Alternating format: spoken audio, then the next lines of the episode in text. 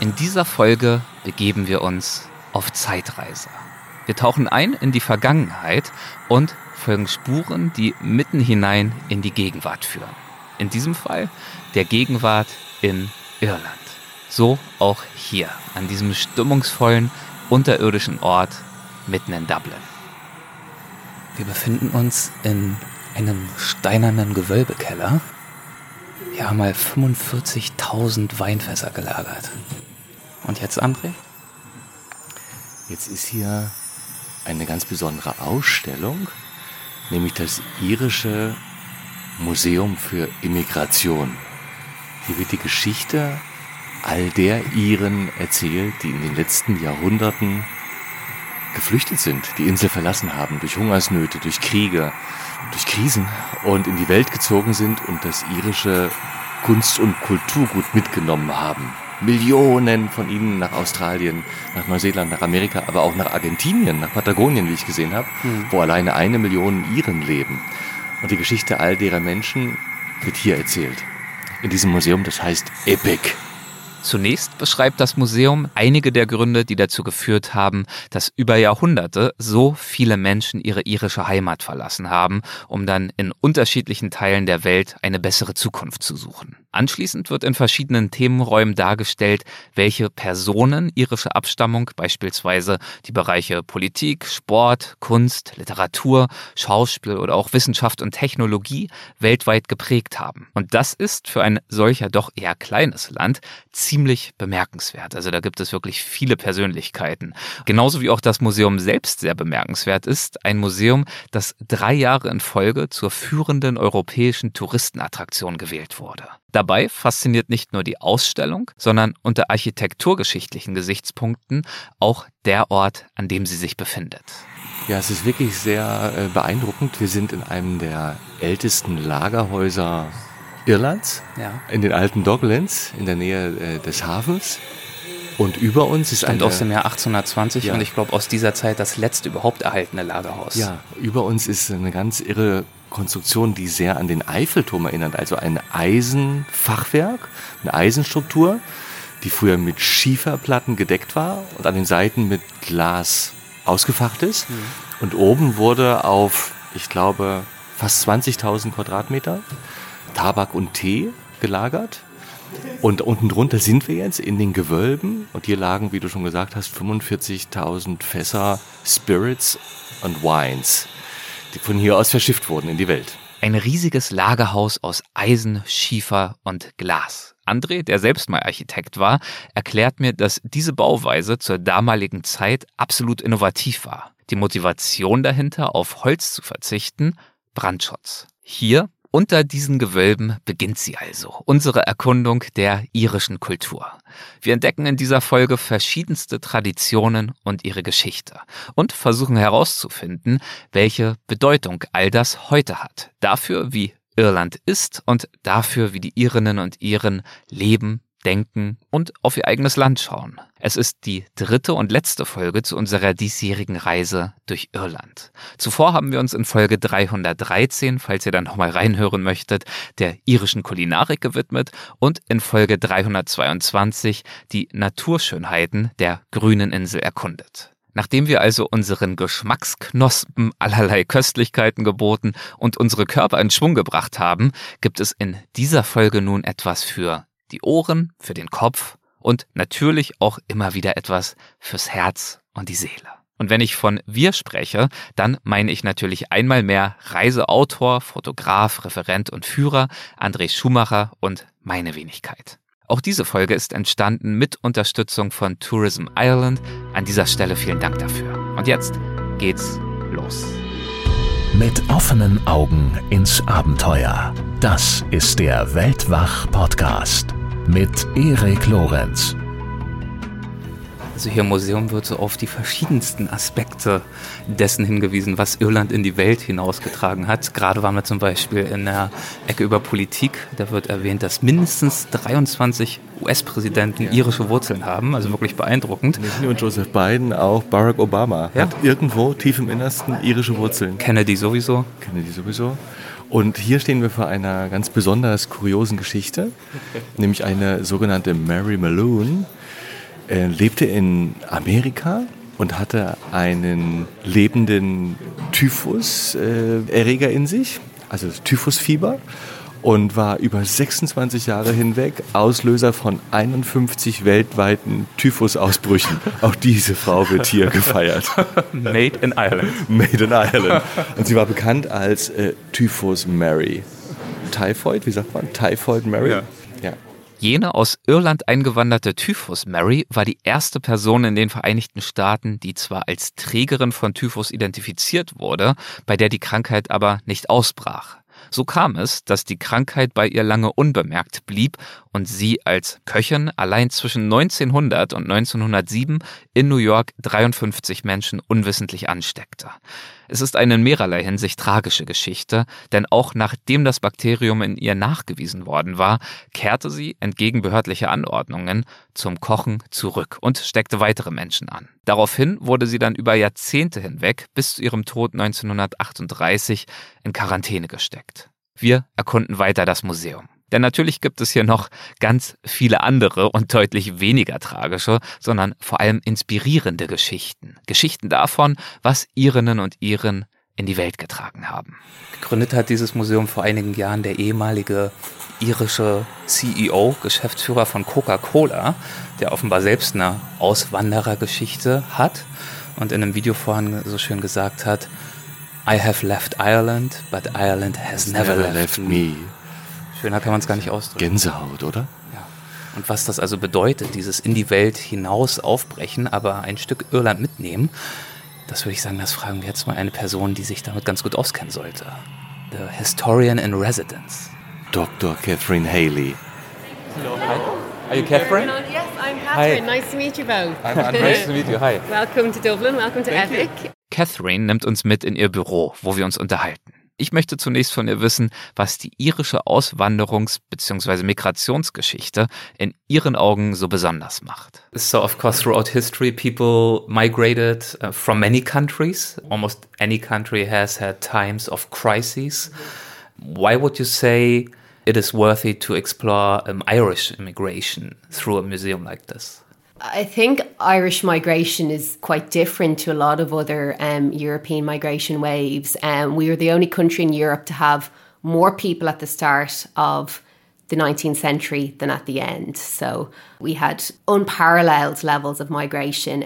Für diese beispiellos hohen Migrationsraten gab es mehrere Gründe, zum Beispiel religiöse Verfolgung. Vor allem aber wurde sie ausgelöst durch eine furchtbare Hungersnot Mitte des 19. Jahrhunderts. 2,1 Millionen Menschen, etwa ein Viertel der Bevölkerung, verließen wegen ihr Irland. Es war eine dramatische Zeit mit zahllosen individuellen Tragödien. Die werden hier im Museum gewürdigt, genauso wie auch die Erfolge, die sich aus dem Leid ergaben. And what we try to do here as well is to, you know, show the achievement as well that Irish immigrants had in the countries where they settled. We try to highlight some of the success stories as well and show how people made their made their mark, whether that be in sport or literature or science. What would you say overall? What are some of the aspects, characteristics that many people took with them when they left Ireland into the world? I think um, Irish creativity really withstood, you know, the uprooting that took place. Um, I think people brought Irish literature, Irish music and Irish culture with them in the places where they settled. Die Auswanderinnen und Auswanderer brachten also die typische irische Kreativität mit, die sich unter anderem in irischer Musik und Literatur ausdrückte. Im Museum habe ich zuvor einige schöne Zitate bemerkt und notiert, die diese Geschichte zusammenfassen. Eines von ihnen ging so. After all, immigration is not just a chronicle of sorrow and regret, it is also a powerful story of Contribution and Adaptation.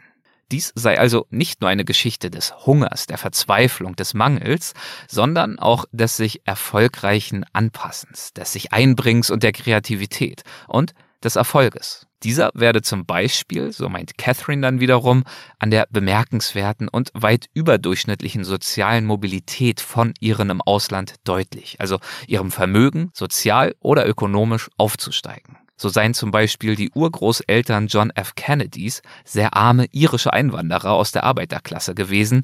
Innerhalb zweier Generationen gehörte die Familie dann zu den wohlhabendsten der Stadt.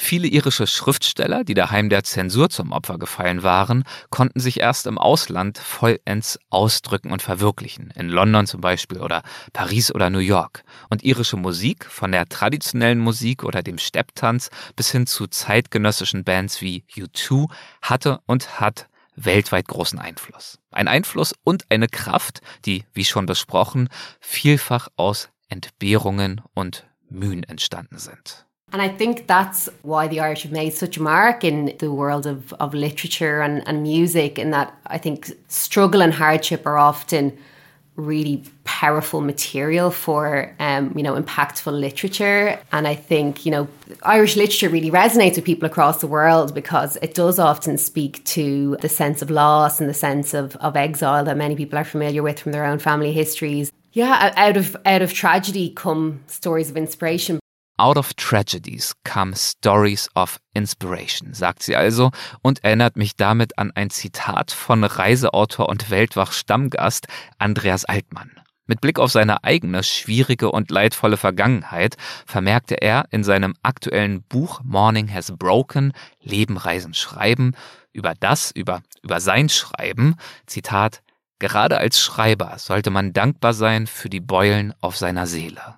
Sie verhindern, dass man satt wird und als unheilbar gut gelaunter die Seiten voll macht. Das Wissen um die eigene Verwundbarkeit macht empfindsamer, durchlässiger, lotet rigoroser die Wirklichkeit aus. Yeah, you, you summed it up very nicely just now you, when you said out of tragedy yeah. comes inspiration. Mm. Um, this is also very well uh, summarized by another quote that I uh, took a note of. It's by uh, Mary Robinson from 1995. Mary Robinson war von 1990 bis 1997 die erste Staatspräsidentin der Republik Irland. Sie war 2016 auch bei der Eröffnung dieses Museums anwesend und sie sagte einst, und Achtung, jetzt müsst ihr euch vielleicht ein wenig konzentrieren, In fact, I have become more convinced each year that this great narrative of disposition and belonging, which so often had its origins in sorrow and leave taking, has become, with a certain amount of historic irony, one of the treasures of our society. I think that's really quite fascinating, right? That such a story of, of sorrow today, besides acknowledging the sorrow, is also a source of national pride. Mm, absolutely. Yeah, I, I really like that idea of that out of hardship and struggle arises creativity and inspiration, imagination. I'm That's thinking the basis for our collaboration, I, Andre. no, I, coming from East Germany, I'm thinking the whole time of that. That there was so much suppression and limitation that people had to get imaginative and they had to help each other. So you developed social skills. You had to improvise. You had to help each other. If not, there was no way to to get along. No? Mm. And it's a little bit what I felt down here. Yeah, that those struggles always bring people together and they create new things to overcome the bad. And I think that's it's really strong feeling. It gives hope. It gives optimism. It's beautiful. Bringing People Together. Ein besonders bekanntes Beispiel für irische Traditionen, die das bewerkstelligen, ist zweifellos der St. Patrick's Day, der Gedenktag des irischen Bischofs Patrick. Er wird heute weltweit mit Paraden und Volksfesten gefeiert, auch in Deutschland. In München findet beispielsweise seit 1996 jährlich eine Parade zum St. Patrick's Day statt, an der nicht nur irische, schottische und englische, sondern auch einige deutsche Gruppen teilnehmen. Daneben, also abgesehen von diesen Paraden, geht es natürlich an diesem Tag in vielen irischen Pubs rund, und zwar mit Live-Konzerten, bei denen dann traditionelle irische oder auch keltische Folkmusik gespielt wird, zu der dann in der Regel auch irisch getanzt werden kann. Der St. Patrick's Day wurde von der irischen deutschen Diaspora dementsprechend in alle Welt getragen und auch fortentwickelt. Und er wird heute als Ergebnis all dessen in aller Welt gefeiert. In mehr Ländern als jeder andere nationale Feiertag. Es gibt jedoch auch Kritik an den feuchtfröhlichen Festen, weil sie zu kommerziell geworden seien und negative Stereotypen über das irische Volk förderten. Außerdem wissen nur noch wenige, was es mit St. Patrick überhaupt auf sich hat, zu wenige findet unser nächster Gesprächspartner einige Tage später. So, my name is Dr. Tim Campbell. I am the director of the St. Patrick Centre, which is the only permanent exhibition in the world about Ireland's patron saint. Dr. Tim Campbell ist also der Direktor des St. Patrick Center, der einzigen Dauerausstellung der Welt über Irlands Schutzpatron. Wir besuchen sie in Downpatrick, einer Stadt eine halbe Stunde südlich von Belfast gelegen. Hier befindet sich auch, wenige Fußminuten vom Museum entfernt, das Grab des Nationalheiligen, das wir uns ebenfalls anschauen. Tim Campbell arbeitete vor vielen Jahren als historischer Berater und einer seiner Aufträge war damals, die Ausstellung hier in diesem Museum zu konzipieren. Nur folgerichtig, dass man ihm dann einige Jahre später auch den Job als Direktor anbot, einen Job, den er bis heute liebt. You meet somebody different every day, somebody new, and you always get to tell them stuff that interests you and you share your passion on, on, about history. So, literally, it's a conveyor belt of interested people on their way to see you, to talk about stuff you like. Ein regelrechtes Fließband interessanter und interessierter Menschen finde seinen Weg zu ihm und ins Museum, meint er also. Und das ist natürlich schön, wenn man das über seinen Job sagen kann. Tims Ziel ist es, das bereits vorhandene Grundinteresse der Besucherinnen und Besucher zu nutzen, um sie über die wahre Geschichte von St. Patrick zu informieren. We aim to encourage people to learn more about something that they already know about. So St. Patrick is celebrated all over the world. St. Patrick's Day is one of the biggest cultural events in the world. So I'm keen to tell people about something that they know a little bit about. Viele Besucher des Museums, sowohl irische als auch internationale, wollten zum Beispiel deshalb mehr über den Heiligen erfahren, weil sie daheim bereits den St. Patrick's Day feierten und nun etwas über die Hintergründe herausfinden wollten. Andere kämen aus aufrichtigem und frommem Interesse. Für sie sei all das nicht nur ferne Geschichte, sondern ein wichtiger Teil ihrer gelebten Religion, ihres Glaubens. And then there's other people who see St. Patrick as a way of helping to bring people together. So we say, what better role model in the northern part of Ireland than someone from Britain who became the patron saint of Ireland? So he continues strangely to bring everybody together. St. Patrick sei also nach wie vor jemand, der die Menschen zusammenbringe. Und zwar nicht nur zum Feiern. Tim erläutert, St. Patrick habe im 5. Jahrhundert gelebt und gelte als erster christlicher Missionar in Irland. Er brachte Religion und schlussendlich auch Bildung. So stammten die allerersten jemals in Irland geschriebenen Worte von St. Patrick. He is someone who was here a thousand years before the Reformation. He brings Christianity to Ireland. So he crosses the religious divide. He brings religion, actually. Doesn't even cross the divide, he actually brings religion. And he is from Britain and he is the patron saint of Ireland, so he crosses that ethnic divide as well, or that, you know, between those two nations. So many churches, no matter what church you come from or none, people are celebrating St. Patrick. So he's a common denominator to get started with. So he should really be a role model for bringing everybody together, and particularly in the northern part of Ireland, where communities need to come together. Und aus diesen Gründen sei es ebenso wünschenswert, auch am St. Patrick's Day nicht nur die irische Identität an sich zu feiern, sondern sich an den Namensgeber des Tages zu erinnern und daran, wofür er stehe. You know, they use his name, but they forget him during the day. The one thing that many of many St. Patrick's Day parades forget or do not have is St. Patrick. But that's why you feel like it's worth it to tell the actual story behind it all, which is happening right here. Yeah, exactly. We want to tell the, the real story. We want to tell the real story. Damit haben sich Tim und sein Museum in Anführungszeichen also etwas Vergleichbares auf die Fahne geschrieben, wie auch das Epic Museum in Dublin, nämlich der irischen Geschichte wahrhaftig gerecht zu werden, vor dem Hintergrund ihrer Auswirkungen auf die Gegenwart. Und damit noch einmal kurz zurück ins Epic Museum in Dublin. Im Anschluss an das Gespräch mit Historikerin Catherine sehen Andre und ich uns noch ein wenig weiter im Museum um. Billy the, ah ja, Outlaws like Ned Kelly in Australia und William McCarthy, aka Billy the Kid in the US. Also auch äh, Billy the Kid äh, mit echtem Namen William McCarthy. Oder auch Ned Kelly, der ja fast wie, also eigentlich ein Verbrecher war, aber in Australien fast so eine Art Nationalheiliger ist. Ja, auch diese beiden sind irischer Abstammung und haben ihre gewalttätigen Stories in die Welt getragen. Ja. Also vieles in der Welt, was wir heute so kennen, geht scheinbar wirklich auf Irland zurück, ja. Unter anderem Krankheit und Verbrechen. Krankheit und Verbrechen. Und äh, wie wir ja auch gelernt haben, ähm, Literatur und Kunst, James Joyce, Ulysses und das Guinness. So, und im Nebenraum geht es nämlich noch weiter, Musik und Tanz. Ah, gleich mal hingucken. Und mit exakt diesem Thema beschäftigen wir uns einige Tage später genauer.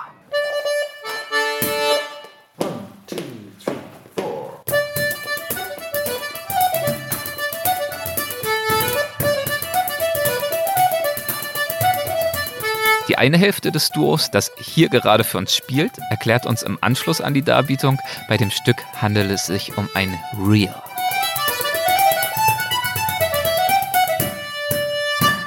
Ich frage ihn, was das genau sei, ein Reel, und demonstriere dabei eindrucksvoll meinen Intellekt. A reel, and what is a reel? A reel is a I know reels from Instagram, but probably this is something different. Andre right now is very ashamed of me. Oh my God. no, this is not the same type of reel. This is um, different types of Irish tunes. The more common ones are reels, jigs, hornpipes. And a reel is quite a lively rhythm in 4 4 time. Okay, so it's about the rhythm. It's about the rhythm, yes. Er hat ja gerade angesprochen, dass es mehrere typische irische Melodien gäbe, zum Beispiel Reels, Jigs und Hornpipes. And we can play a jig for you now if you like, just for the contrast.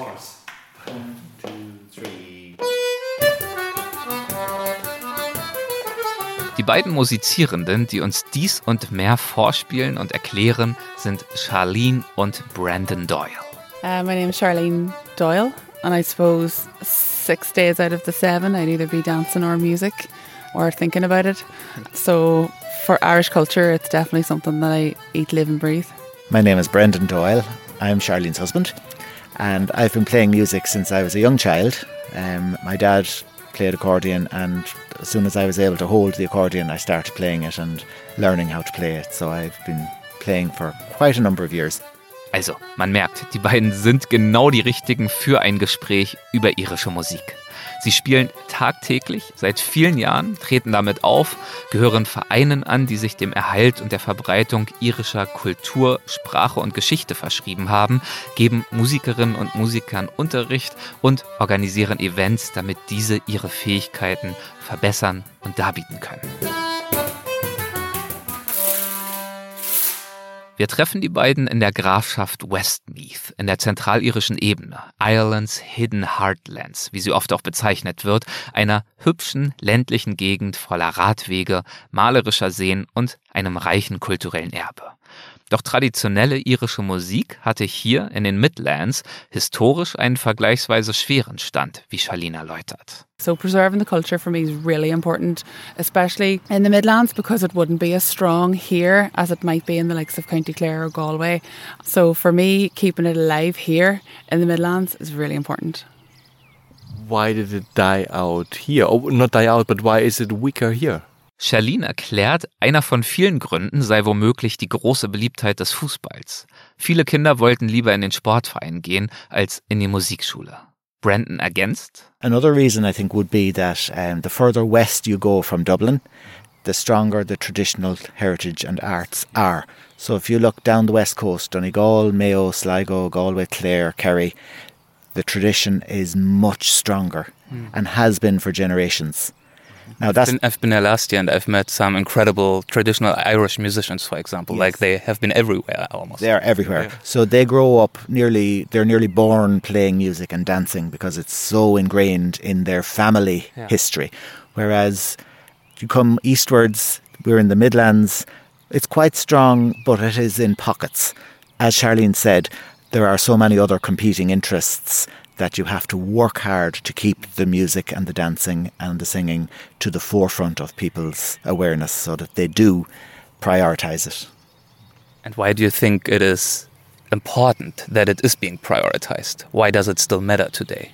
That's a very good question. Um, why does it matter? Why will it not just organically thrive or die if it deserves to? Um, I think every culture is worthy of preservation because it ebbs and flows. There are always items of culture that come into fashion and go out of fashion. And if we let them die, they will never come back into fashion again. And We- there may be a time in the future where we kind of need it. Absolutely. I think we always need it. I think people like when I was younger, playing traditional music wasn't particularly cool mm-hmm. because the population of Ireland was getting used to independence. It was um, it had come through a period in its history where the Irish culture was actively suppressed by the invaders, if I'm allowed to say that.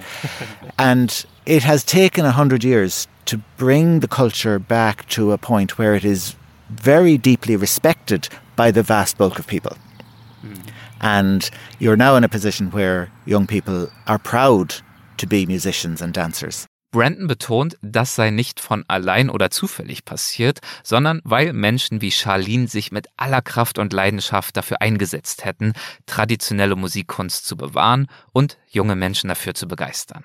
And now we're at a stage where it is taking on a life of its own. People are not simply playing music to keep it alive. They're playing music because they love it. It really means something to it them. It really means something to them, yeah. yeah. And if we let that fall, it can go into reverse very easily. When the invaders were here, did they actively suppress culture, language, everything? Yeah? Yes. Um, I did not know. When um, the English were um, ruling Ireland, yeah. the Irish language was banned the Gaelic. The Gaelic language. The Irish culture was um, very much um, discouraged. Uh-huh. And in order to get ahead in society ruled by the English, yeah.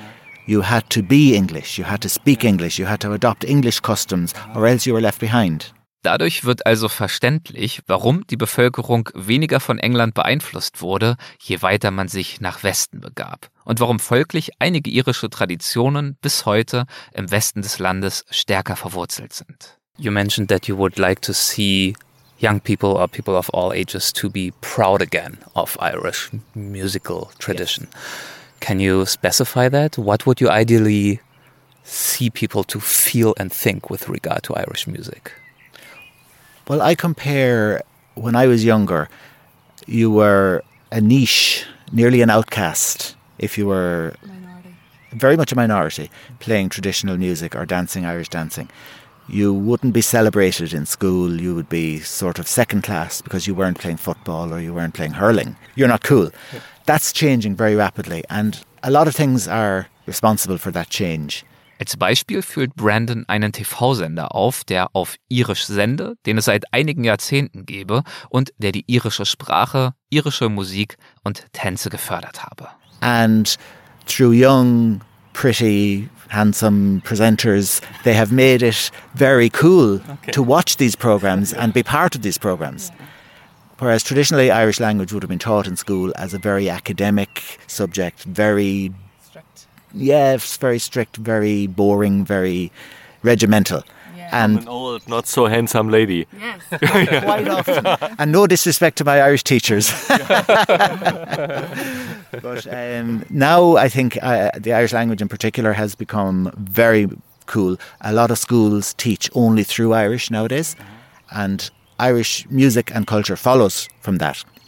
Ein weiterer wichtiger Faktor dabei, den Trend umzukehren, seien Musikfestivals und Sommerschulen. And young people go to those, attend workshops, learn to improve their skill, but more importantly, make friends and develop a circle, not just in their own parish, but globally.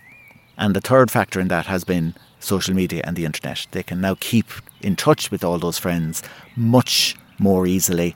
And you're not a lonely nerd anymore, but yes. you have a community. They're a community of nerds, exactly. and because you're popular in your own circle, you have the confidence to become yeah. popular in your home circle as well. Then other people see that and want to be part of it, and it's a virtuous circle from there. We talked a little bit about the history and also the significance today of Irish music and dance. And for people who have never been to Ireland and maybe even never consciously heard Irish music or seen Irish dance, how would you describe it? What makes it special? It's an infection. It's an infection that just takes over your body and you can't sit still and you can't not react to it. You can't twitch, you can't not tap your foot, you can't not clap, you can't not bounce. It's an infection.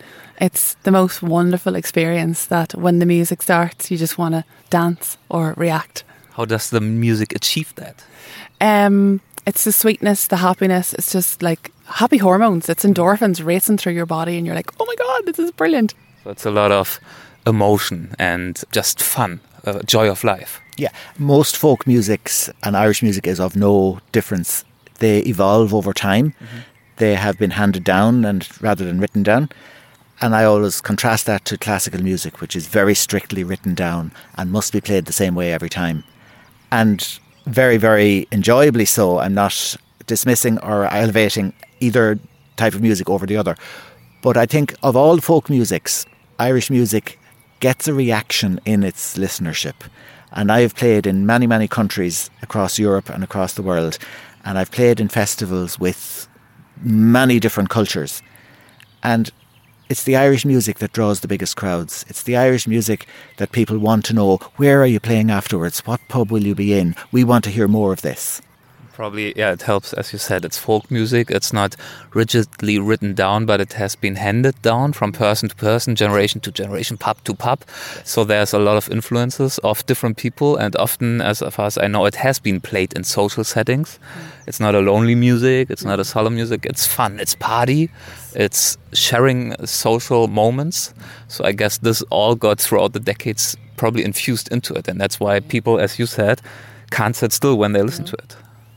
no, you're dead right. Um, which is not to say there are no rules. Mm. There are rules in terms of what's acceptable and what's not. It's just they're not written down. People just know.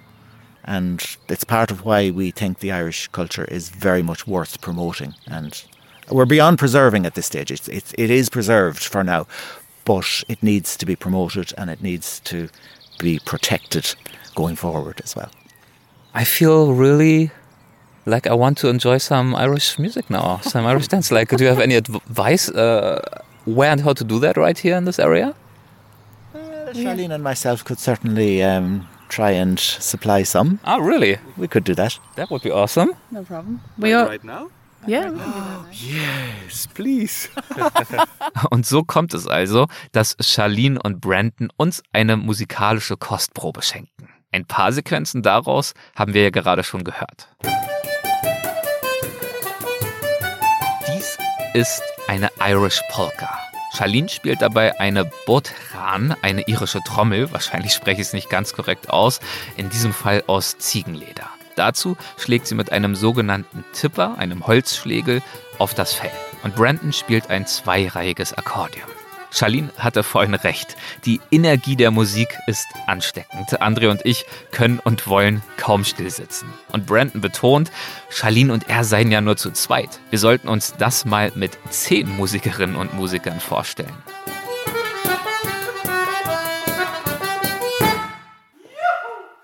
Als nächstes zeigt uns Charlene einen Cayley Dance, eine beliebte Form des irischen Volktanzes.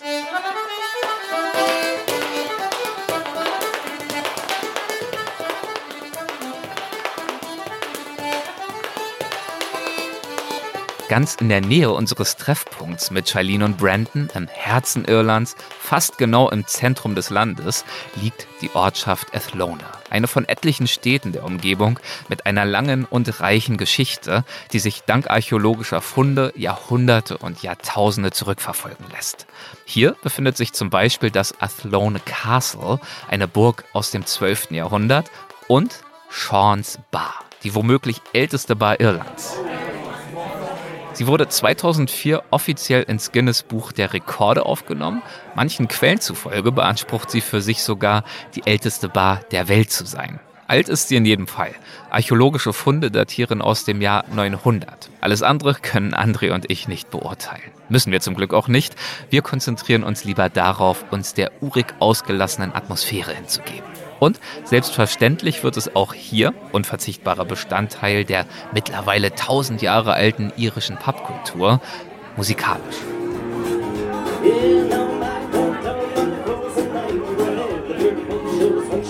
Neben Irlands wohl ältestem Pub, Sean's Bar, besuchen wir auf unserer Reise auch Dublins ältesten Pub. So wird er uns gegenüber zumindest von Bekanntschaften unterwegs beschrieben. Ich sehe ein äh, Guinness-Schild leuchten, verheißungsvoll. Ja, lieber Erik, die, die Suche nach dem besten Guinness der Stadt hat uns zum ältesten Pub Dublins geführt, dem Brazen Head. Vor dem wir jetzt stehen, wurde gegründet 1198. Wow. und steht noch zwischen lauter Neubauten. Wahrscheinlich wirklich das älteste Gebäude. Alte Ziegelwand, ja, spärlich beleuchtet mit hölzernem Schild. Steht hier mitten, wahrscheinlich als einziges altes Haus in dieser Straßenflucht. Und da gehen wir jetzt rein. Es wird gerade sehr schön und stimmungsvoll. Wir sind jetzt durch so ein kleines Gässchen gegangen. Ja. Zur linken ähm, Ziegelsteinmauer. Über uns ein hölzernes Dächlein. Und zur rechten stapelweise Guinnessfässer. Am Ende dieses kurzen Gässleins erwartet uns ein stimmungsvoller Innenhof. Jetzt sind wir auf einem kleinen Innenhof. Ja, wunderschön angemalt. Äh, weiße Wände, schwarze Türrahmen, rote Türen. Mit einigen Stühlchen, lederbezogen, alt, abgeratzt. Biergeruch hängt in der Luft. Und vier Türen sind vor uns, die zu verschiedenen Räumen führen. Und ich sehe durch die Fenster schon allein drei verschiedene Bars in drei verschiedenen Richtungen. Ja, in welches gehen wir jetzt hinein, Erik? glaub, Aus welchem folgen- kommt die Musik? Ich glaube, ich wollte gerade sagen, ich glaube, wir folgen der Musik, oder? Ja. Los, komm, wir gehen mal.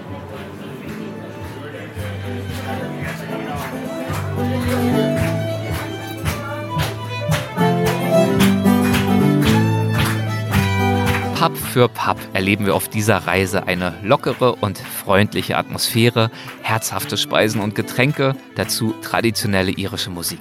Es erscheint uns als wenig überraschend, dass sich das Konzept des Irish Pub in der ganzen Welt verbreitet hat. In Irland selbst hatten Pubs lange Zeit nicht zuletzt auch eine wichtige soziale Funktion.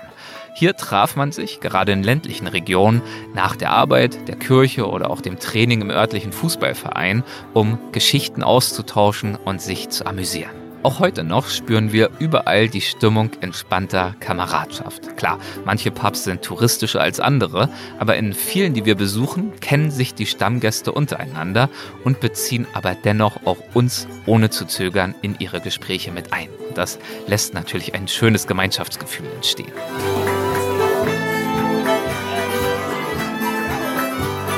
Selbstverständlich gehört zu alledem unbedingt dazu ein Guinness. Und in diesem Fall unsere krampfigen Versuche, es zu beschreiben. Zum Wohl. Diese, diesen Schaum da oben drauf, der ist so richtig oh, steif geschlagen, oder? Los, komm, wir tauchen mal die Nase rein. Mm. Wie würdest du das beschreiben, den Geschmack? Fällt dir da, fallen dir da Adjektive ein, Substantive, Gefühlslagen, Erinnerungen an Es erinnert mich an, an eine Wiese Ja. mit so kleinen stehenden Gewässern, so, so Torfheide. Torfmoor. Torfmoor, ja, tatsächlich. Aber im besten Sinne. Also es, es, es hat was Geruhsames. Es sprudelt ja auch nicht. Es steht. Es bringt mich zur Ruhe. Es lässt mich runterkommen. Jetzt rollt er mit den Augen. Jetzt lacht er mich aus. Ja. Geru nee, geruhsam finde ich schön. Ein geruhsames Bier. Nicht aufgeregt, sprudelnd, sondern träge mich in Wohlfühlsein einlullend. Ah, Mit dieser relativ festen Schaumkrone, die sich um meine Lippen schmiegt. Auch um deine Nasenspitze. Du hast nämlich sehr tief ins Glas Die geschaut. Nasenspitze war auch eingetaucht.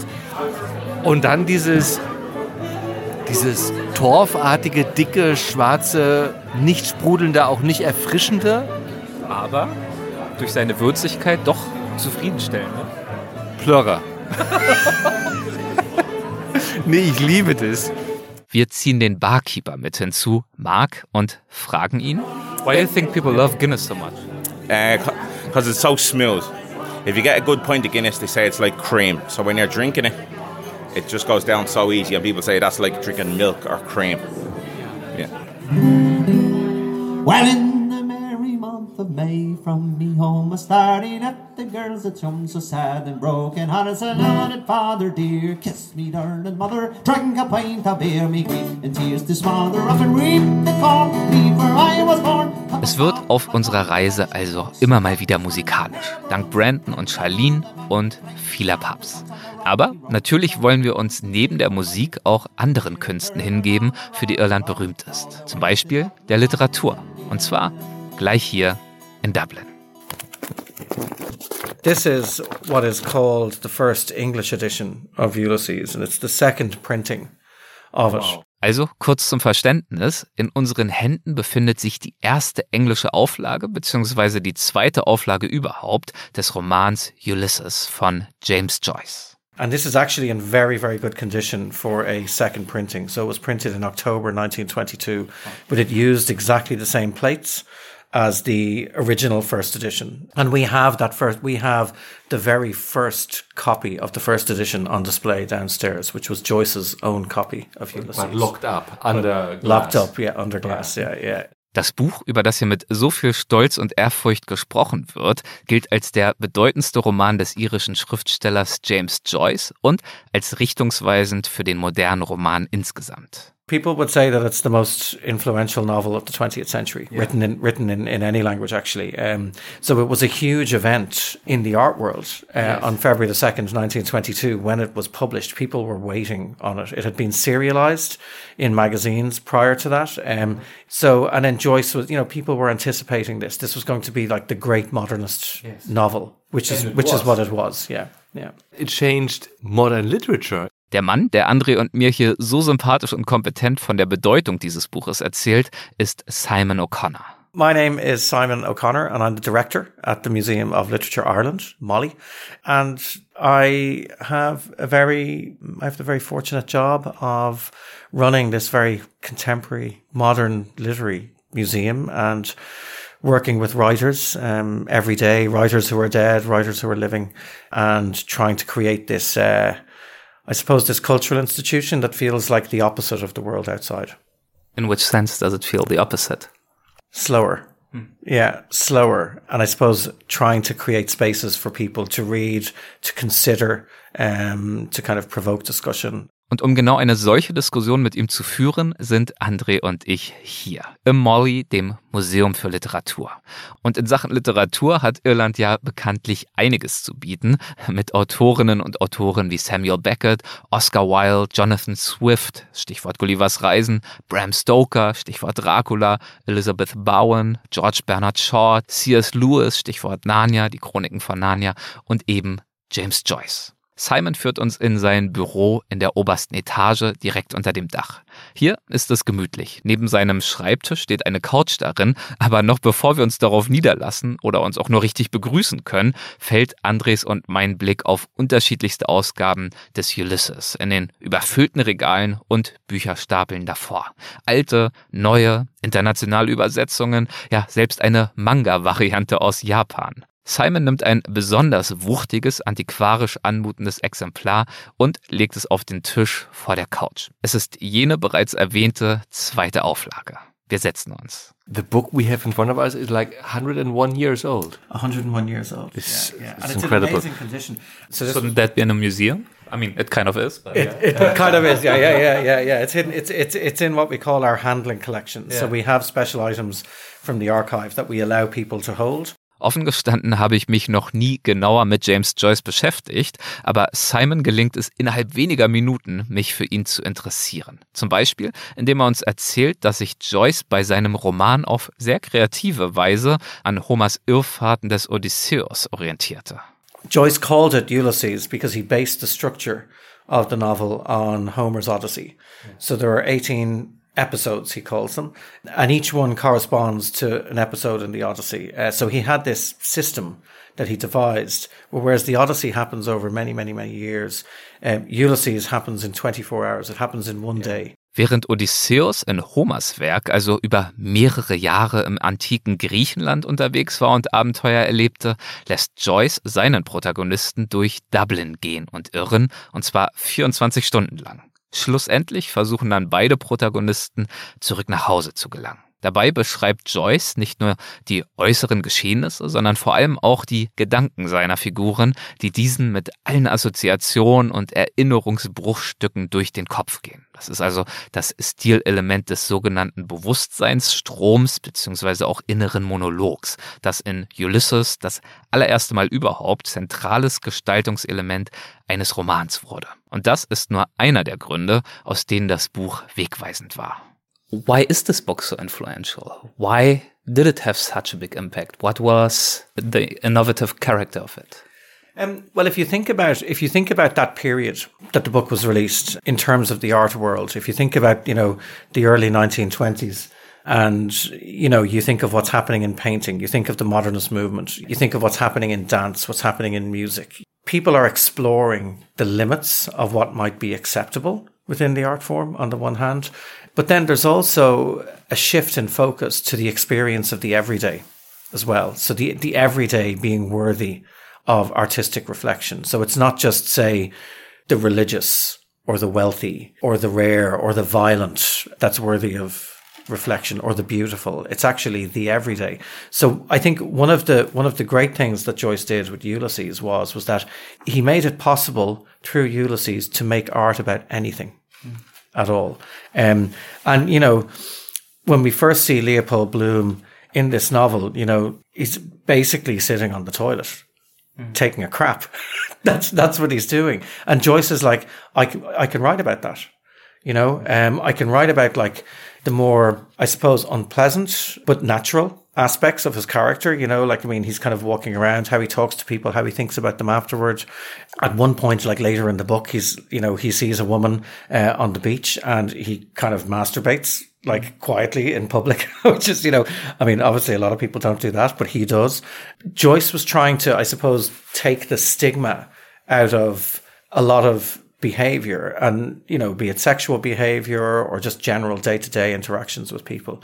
So he freed up an awful lot, you know. Um, I mean, Anne Enright, who's one of our great novelists here uh, in Ireland, and she was asked one time by a journalist, you know, how did she feel writing in the shadow of Joyce? And I'll paraphrase her, but her reply was, uh, I recall, was something like, Joyce doesn't cast a shadow, he casts a great light. I think that's what's really important about Ulysses in terms of that moment in time. Today, people make art about the everyday all the time, but then this was a, this was a breakthrough.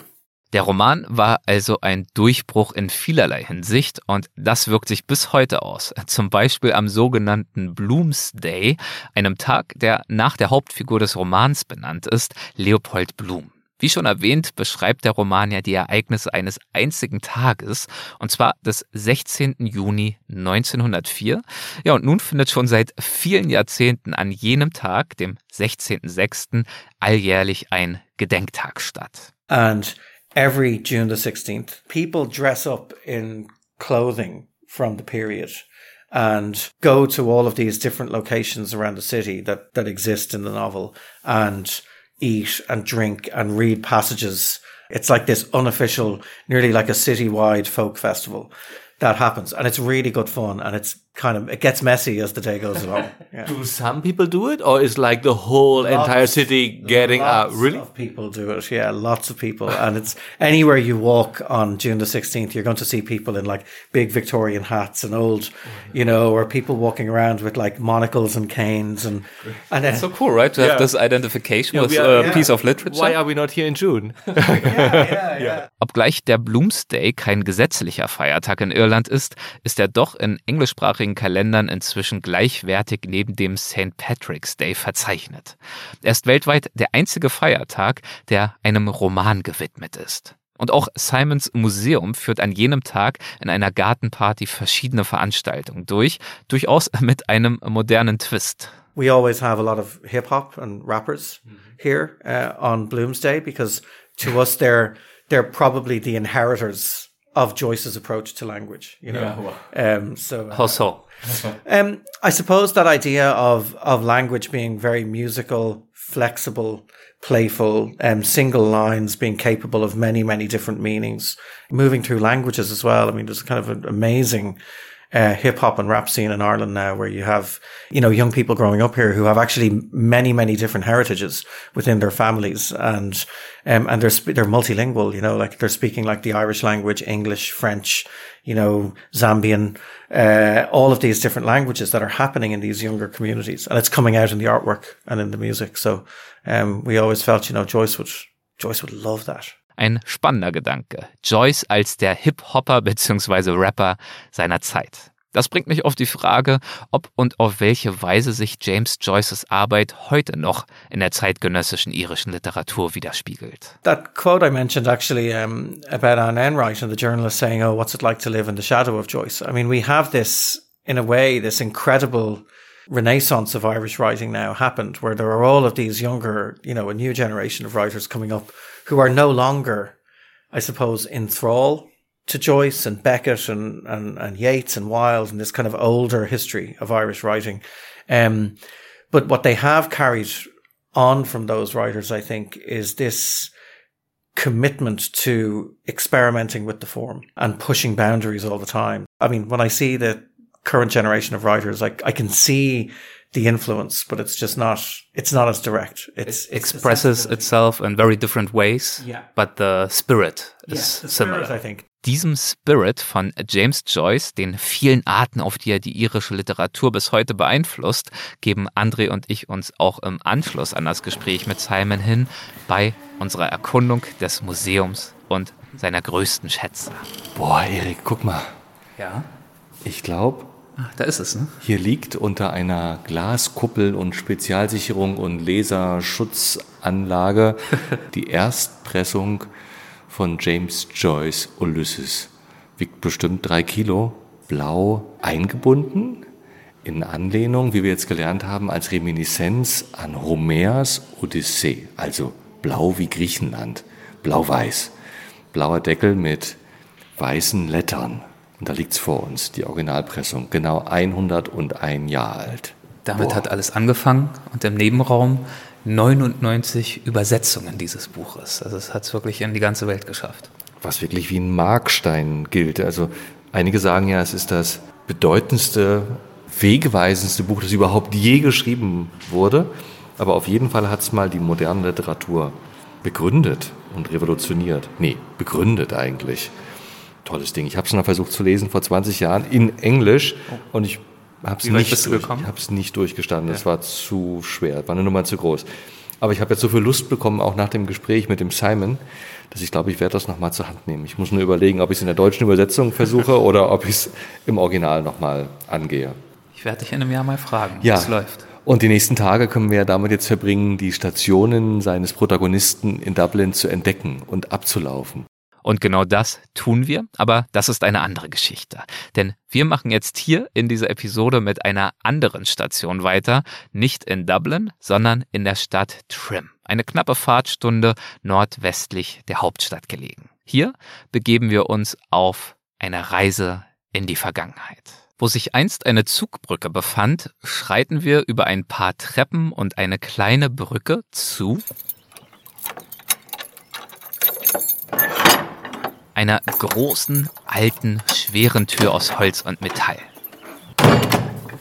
Dies ist der Eingang zur Festung Trim Castle, einem normannischen Kastell aus dem 12. Jahrhundert am südlichen Ufer des Flusses Boyne gelegen. Es ist eine imposante Anlage. Steinwälle, Bastionen, Türme, dahinter die Festung, ein gedrungenes, abweisendes Steingebäude. Hier treffen wir Margaret. My name is Margaret. I'm guiding you here today at Trim Castle. So, the largest and the oldest of the Anglo Norman, the stone castles in Ireland. And when we talk about Anglo Norman history in relation to Ireland, we're going all the way back to the 1100s. Mich hier umzuschauen, versetzt mich zurück in die Ritterbücher meiner Kindheit. Genau so und nicht anders hätte ich mir damals eine voll und ganz auf Verteidigung ausgerichtete mittelalterliche Burg vorgestellt. Und tatsächlich diente Trim Castle vielfach als Vorbild. Für illustrierte Geschichten, ja, aber auch für Filme. Und in Mel Gibsons Braveheart diente sie beispielsweise gar als Drehort. So, the film Braveheart was here in 1994. The south side of the site here, a lot of that was used as the streets of London. The Barbican over here was York, and then some of the filming was done inside the keep. Margaret stellt klar, welche Zwecke Festungen wie diese einstmals erfüllten. These are built to intimidate, they're built to oppress, they're built as a defence. And they put down a statement to the surrounding landscape and the surrounding population of their presence. It's basically, just to make clear, I'm the ruler here, I'm the boss. Absolutely. And what better way of intimidating a population than by building these? And remember, this is their home as well. So this is where the residence of the Lord and where all business is conducted from. But it's essentially a home, although home comforts were not a feature in these buildings. They're, they're built completely for defence, although they were incredibly wealthy people. Solche Burgen wurden also, und das ist ja auch nicht überraschend, in allererster Linie zur Verteidigung gebaut. Das lässt mich wiederum an ein Gespräch zurückdenken, das André und ich am Vortag mit einem Einheimischen geführt haben. Vielleicht erinnert ihr euch ja an Weltwach-Episode 322 mit dem Titel Wandern, Radeln, Paddeln in Irland, der zweiten diesjährigen Irland-Folge über Andres und meine Reise. Ja, und darin waren André und ich unter anderem mit einem Kajak auf dem Fluss Boyne unterwegs und sind dabei auch an Trim Castle vorbeigepaddelt. Unser Kajakguide war bei dieser Gelegenheit James, der nicht nur die hiesige Flusslandschaft bestens kennt, sondern uns bei anschließendem Kaffee und Kuchen und strömendem Regen, wundert euch also bitte nicht über das Rauschen im Hintergrund, der uns bei alledem auch von Trim Castle erzählt hat und davon, wie weit einstmals gegangen wurde, um dessen Verteidigung zu sichern. Klar, es gab Wälle und Mauern, aber auch wenige offensichtliche Mechanismen. Well, just the moat that was around it uh, was the, What's was that? The moat. So, so basically, they had uh, so that the castle would have been built on a hill, Mm-hmm. okay, um, and surrounding the castle, you had a 20 meter wide by a 20 meter deep moat. It was just like a river, a canal system. Burggraben, uh, ne? Okay, and it was pretty much a sewerage tank. Okay, so to, the fact that they had sewerage was you can, that when you would see them the the castle itself, they would always be painting it in lime wash, nice and white, and nice and proud of it, and the whole lot. There would be chutes down each side of each wall, and that was the toilets. So you would use the toilet, and everything would drop down and go into the moat. Also, der Burggraben wurde gezielt als offener Abwasserkanal genutzt, um es weniger einladend zu machen, ihn zu durchschwimmen. Aber es landeten nicht nur die Ausscheidungen aus der Festung in ihm.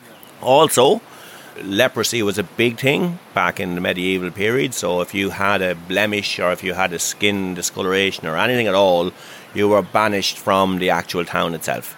And you were up into, it's actually just up the far corner here, is now our local football pitch or football club. uh, we do a little bit of sneering about that, but basically they were banished out into that area. Also dorthin, wo sich heute der lokale Fußballverein befindet, wurden einstmals die Leprakranken verbannt. and they were only allowed wash and drink from the leper stream. Okay? And the leper stream would then feed into the moat. Die Leprakranken durften also nur das Wasser aus einem bestimmten Bach verwenden und sich nur in ihm waschen. Dieser Bach floss von jenem Hügel hinab zur Burg und in den Burggraben. So if you were trying to break in or uh, attack the castle, all they had to do was just lift up the drawbridge. So that was only that was only a bridge across it. And the only way you were going to get up there was to swim through uh, 20 meters of crap and leprosy. And then you had a wall that you had to climb up. Im Falle eines Angriffs wurde also einfach die Zugbrücke hochgezogen. Die Angreifer mussten dann den lepraverseuchten, abwassergefüllten Burggraben durchschwimmen, um anschließend zu versuchen, die Mauern zu überwinden, wobei sie natürlich den Bogenschützen der Verteidiger ein einfaches Ziel boten. Keine sehr vielversprechenden Aussichten, würde ich sagen. Ja, und Geschichten wie diese weiß James zahllose zu erzählen, denn er ist hier aufgewachsen und fühlt sich seiner Heimat und ihrer Geschichte eng verbunden. Um, what do you think for visitors and also locals like you who are now maybe more proud of this site than they used to and also of their past? What is the story that ruins like this castle tell about Ireland? Uh, it's where we came from, you know, at the end of the day. So many people aren't even aware of, of how they came about. Uh, I think there should be more of an emphasis on, on, on the heritage that we, because it's, it's our heritage. They were there and they were left to us, and, you know, we should be looking after them. We're only custodians, as to say, you know, it's for the next, the next crowd to come after it, you know, so, but yeah. Wir sind nur Bewahrer solcher historischer Stätten und unseres kulturellen Erbes, meint James also, nicht ohne Stolz. Ich muss an unser Gespräch mit Charlene und Brandon über traditionelle irische Musik denken. Ob historische Gebäude, traditionelle Musik oder andere kulturelle Phänomene, unsere Wertschätzung ihnen gegenüber scheint tatsächlich in Wellen zu erfolgen. Eine gewisse Zeit jeweils ruht das Interesse und dann kehrt es zurück. Dann erhält auch das Althergebrachte wieder eine Bedeutung in der Gegenwart. Auch unsere Führerin Margaret von Trim Castle ist sich der Bedeutung dieses Erbes bewusst, nicht nur für die Vergangenheit, sondern eben auch für das Heute. I think that these sites are very important. I suppose Irish people always feel a connection to these sites and they feel a little bit of ownership of them as well. It roots them in their own history. Of course it does, yeah, yeah. And there's a huge, there's a re- resurgence in Irish history as well. People seem to have a great interest in it. Absolutely. But you'll see that at the Hill of Tara, definitely. You know, there's a huge resurgence in these sites and in people wanting to trace their, their roots all the way back. Der Hill of Tara, den Margaret anspricht, ist ein eine 20-minütige Autofahrt entfernt gelegener Hügel, auf dem sich zahlreiche vorzeitliche und frühgeschichtliche Monumente befinden. Es ist einer der meistverehrten Orte Irlands, verbunden mit zahlreichen Mythen und Legenden, gespeist aus einer Jahrtausende umfassenden Geschichte. Genauso auch wie ein anderes prähistorisches Monument, das wir ebenfalls besichtigen und über das unsere dortige Führerin Leontia sagt. We only have three World Heritage Sites on this island. The other two are natural phenomena. This, of course, is constructed. And I mean, honestly, it is something to be extremely proud of. Irish people who have visitors, they always insist on bringing them here to Newgrange. They want to show it off. Yeah, because they are so proud of what it is. Die Einheimischen sind also so stolz darauf, was es ist, Zitat, dass sie es jedem ihrer Besucherinnen und Besucher zeigen wollen. Und es, das ist das New Grange Monument, eine Art megalithisches Wunderwerk. Erbaut von steinzeitlichen Bauern, handelt es sich dabei um einen Grabhügel, genau genommen um einen sogenannten Passage Tomb, also ein Ganggrab. Das Grab und der Gang werden bedeckt von einem runden, grasbedeckten Erdhügel und der wiederum ist eingefasst von hellen Randsteinen, viele von ihnen mit Formen und Mustern verziert. Das mag für einige von euch vielleicht nach trockener, staubiger Geschichte klingen, aber wartet ab. Andre und mich haben auf dieser Irlandreise jedenfalls wenige Orte so sehr beeindruckt wie Newgrange. Es fängt schon mit dem Alter dieser Anlage an. Sie ist 600 Jahre älter als die älteste Pyramide in Ägypten und 700 Jahre älter als der Steinkreis von Stonehenge. Newgrange wurde um 3200 vor Christus errichtet, ist also sage und schreibe 5000 Jahre alt und noch immer bestens in Schuss, ein beeindruckendes Zeugnis für die Fähigkeiten seiner Erbauer. How is it possible that it still looks so well kept? Well, it's a testament, I suppose, to the people who built it. Like when you stand inside Newgrange, you're standing inside the original chamber. You're standing inside the, the room that was built 5,000 years ago. There's been a certain amount of reconstruction on the exterior, but the interior is as it was.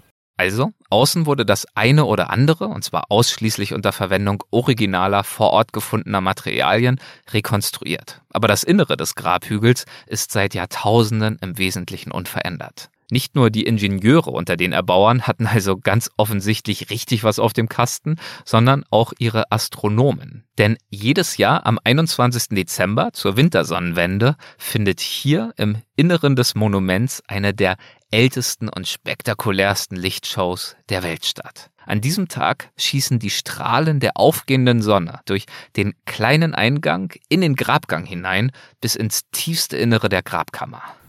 So that's highly significant yeah. because it's the end of the short days, it's the beginning of the longer days, it's light conquering dark, it's day conquering night. So it's it's life conquering death. So that's significant but also pretty sophisticated in Absolutely. terms of being able to build Absolutely. it in this way. Absolutely. And this was all engineered 5,000 years ago and so well engineered that it happens today, 5,000 years later. Amazing. Ein Jahrtausende überdauerndes Symbol für das Leben das den Tod besiegt, und zwar in einem Grabhügel. Es steht außer Frage, dass hinter alledem auch eine starke religiöse Bedeutung liegen muss. So, what was the religious background of this place? Well, that's what we don't know. I mean, we would understand, like a lot of cultures of this age, that they were very much in tune with the seasons, very much in tune with the earth. They lived in harmony with nature. Mm. And of course, they were much more au fait with nature and much more dependent on nature than we are today. Aufgrund des Platzmangels können immer nur kleine Gruppen, die sich vorher auch angemeldet haben müssen, ins Innere des Grabhügels gelangen. Leontia ermöglicht André und mir ausnahmsweise, allein mit ihr hineinzugehen. Während wir uns dem Eingang des Grabhügels nähern, stellt André fest. It's like a chamber, it's like a chamber in a pyramid, no? Yeah. Where you you read about it all the time. It's in so many books and comics and for children and everything. But about this, I have never heard about it. Why is it less famous than the pyramids? It's on the school curriculum, both jun junior and senior cu curriculum. Yeah. Das ist schon beeindruckend, ne? Hast du davon schon mal gehört gehabt, Erik? Ehrlich gesagt Ganz ehrlich nicht. nicht. Weil man, man kennt so die anderen großen Wunder der Welt, die, Ja. die Pyramiden und die Mayas und die auch so großartige Bauwerke hinterlassen haben, aber das ist ja genauso kraftvoll und noch älter. Boah. Wir erreichen den Eingang, bestehend aus drei großen Felsplatten. Zwei senkrecht aufgestellt und eine, die waagerecht auf den anderen beiden liegt. And here we are now at the front. Aus Respekt vor der Bedeutung dieser Anlage ist es nicht gestattet, im Inneren aufzuzeichnen, sodass ich euch keine originalen Aufnahmen aus dem Inneren des Grabhügels bieten kann. Aber wir unterhalten uns im Anschluss darüber, was wir gesehen und gefühlt haben. So now we have just been in the inside of the monument, and I have to say that was much more impressive than I expected it. Glad you enjoyed it. We first followed a pretty windy and really narrow pathway. Mhm. The walls and the ceiling, of course, made of rocks Of and course, yeah. pretty big rocks. Yep. Leaning in, like I had to take my backpack off my shoulders because I would be too bulky. I couldn't Absolutely. even fit in. Absolutely. Der Steingang war so eng, niedrig und gewunden und die Atmosphäre, die hier drin herrschte, so geheimnisvoll, dass ich mich direkt wie Indiana Jones auf der Suche nach einem verborgenen Schatz fühlte. Das Tageslicht hinter uns erlosch nicht, aber es verdichtete sich zu einem Punkt. Nach 19 Metern mündete der Gang dann in eine kreisrunde Grabkammer. Der Gang, die Kammer, die Nischen, all das war viel kleiner, gedrungener, als ich es von außen erwartet hätte. Wie erwähnt, der Hügel hat einen Durchmesser von 85 Metern, immerhin. Er bedeckt eine Fläche von einem Hektar, ist 13 Meter hoch, also eine große, beeindruckende Anlage. Das bedeutet aber nicht, dass sich im Inneren großzügige Hallen befinden. Nein, ich schätze eher, dass in der Kammer etwa 20 bis 25 Menschen Platz finden könnten, wenn sie sich dicht an dicht stellten. And then at the end of it, you arrive in this in this hall that you said has barely been touched or improved upon in really 5000 years, so they really built it well. Yes. and with three little chambers. And the atmosphere in it was so special because you are covered in rocks. You are basically underground in a place that hasn't changed a bit in all this time. I felt like like in a in a grave. Well, it is a grave, no? But not um, not suppressed. Not cla- It- non-claustrophobic or yeah, not like claustrophobic. It is pretty well. It's pretty big inside. It's like what is it? Eight meters high or so. It's just over six meters high. Yeah, yeah. In der Grabkammer selbst ist die Decke also etwa sechs Meter hoch. Von dieser Kammer wiederum gehen drei Nischen ab, ich habe sie schon kurz erwähnt, in denen jeweils Steinwannen stehen, in denen einstmals die Toten aufbewahrt wurden. Später frage ich Leontia dazu. And that is the purpose to build this place in the first place? One or? of the purposes we would we would often describe it as being a cathedral of the Stone Age, like a house for the dead. Von hier aus, in der Grabkammer, ist das Tageslicht nur von einer bestimmten Position als kleiner Punkt zu sehen. Und genau durch diesen Punkt gelangen also die Sonnenstrahlen am Tag der Wintersonnenwende und erhellen das Innere der Grabkammer. Beeindruckend. Als wir wieder draußen sind, staunen André und ich weiter, als Leontia uns die riesige Zeitspanne verdeutlicht, die seit dem Bau des Monuments verstrichen ist. But there is a there's an expression in archaeoastronomy called the obliquity of the ecliptic. And when the monument was built, the Earth was tilting at 24 degrees. It's now tilting at 23 and a half, and that affects the length of the beam. Also, das Monument steht schon so lange hier, dass sich in der Zwischenzeit die Erdneigung um einen halben Grad geändert hat und damit die Länge des in die Grabkammer einfallenden Lichtstrahls. That is amazing. Yeah, the sun has changed, the earth has changed, but the inside of this monument hasn't really changed. Exactly. Yeah. It hasn't changed. Yeah. That's true. That's true. Yeah. Yeah. It's really It's frozen in time. Yeah, it's frozen in time. Yeah. Yeah. Yeah, well, I'm in awe. Yeah, it's, it's, it's difficult to describe. It's like going under underground 5,000 years back in time, Yeah. where the Earth had a different angle and the sun shone differently. I mean, it is so much more than I what I can imagine. It's really I have goosebumps. Yeah, it's impressive. Und mit diesen Goosebumps, mit dieser Gänsehaut, nähert sich unsere Zeit hier in Irland dem Ende.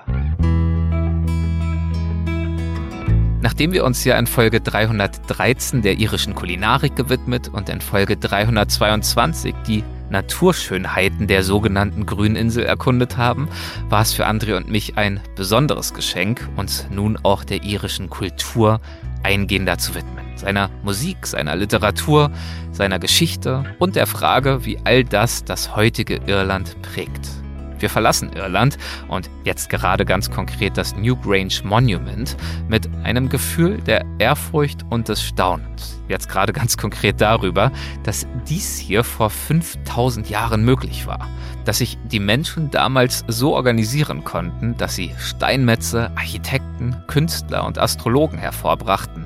Mal ganz abgesehen von den Bäuerinnen und Bauern, die ja notwendig waren, um all diese Menschen zu versorgen, die sicherlich in Vollzeit an diesem Monument gearbeitet haben. Das Monument ist noch da, aber viele Antworten auf Fragen darüber, wer genau diese Menschen waren und wie sie lebten, die wurden vom Nebel der Geschichte verschluckt und werden womöglich für immer verborgen bleiben. Auch Leontia beeindrucken all diese Geheimnisse bis heute, auch wenn sie das Monument ja nahezu jeden Tag sieht und betritt. Aber was sie am meisten genießt, das sind die Reaktionen der Menschen, die das Glück haben, vor allem via Losverfahren, zur Wintersonnenwende einen der wenigen Plätze in der Grabkammer zu ergattern. But what I like best is when I'm working here at Solstice, I love to see people's reaction to when the sun comes in. That's just wonderful because people get extremely emotional.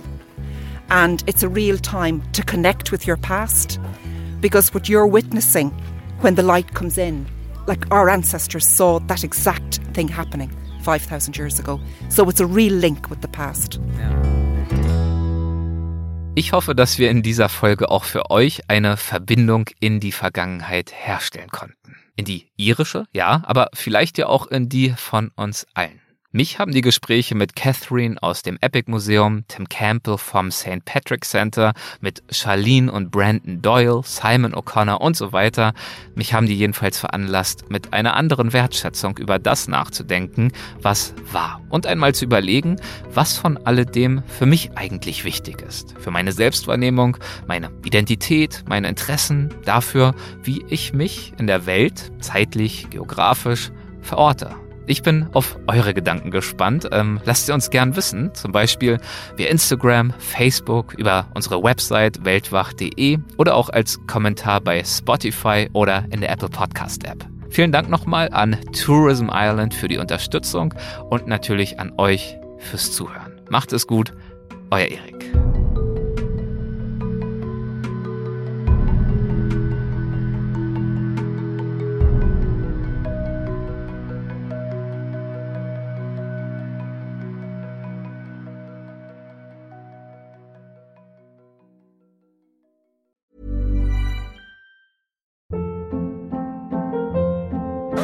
Hold up. What was that? Boring. No flavor. That was as bad as those leftovers you ate all week. Kiki Palmer here, and it's time to say hello to something fresh and guilt-free. Hello Fresh. Jazz up dinner with pecan-crusted chicken or garlic butter shrimp scampi. Now that's music to my mouth. Hello Fresh. Let's get this dinner party started. Discover all the delicious possibilities at hellofresh.com.